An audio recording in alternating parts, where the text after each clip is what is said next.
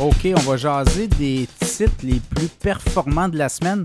C'est une chronique qui revient hebdomadairement, qui est très écoutée. Les gens veulent savoir qu'est-ce qui s'est passé à la bourse, notamment canadien du côté du TSX au cours des, euh, des derniers jours et euh, du côté américain. Donc, on va vous jaser des titres les plus performants. On va faire une 20-25 titres.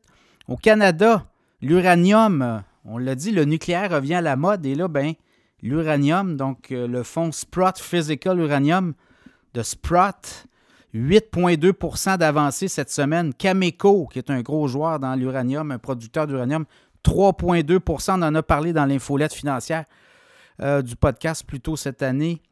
Et euh, Constellation Software, 3,9% d'avancée.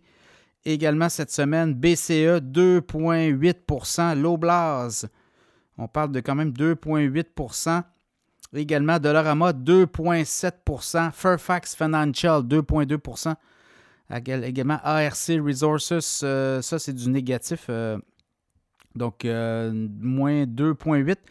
TELUS, 1,7% Alimentation Couchetard, le titre de Couchetard est revenu là, près des 80 1,9% Canadien Tower, 0,3% d'avancée. Euh, et je regarde là, le CN, 0,9% Donc, c'est un peu les euh, titres les plus performants au Canada à la bourse cette semaine. Euh, je regarde du côté américain, DraftKings, les paris sportifs, 12,3% de hausse cette semaine.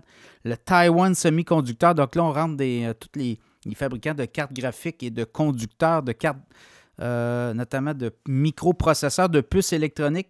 Taiwan Semiconducteur 11,7% AMD 9,9% Applied Materials 5,5% Qualcomm 4,7% Nvidia 4,7% Broadcom, euh, je regarde près de 4% Palo Alto Networks 3,8% Oracle 3,8% euh, Marvel dans les microprocesseurs également L'intelligence artificielle, 3,5% Lam Research, 3,4% Disney, on en parle cette semaine.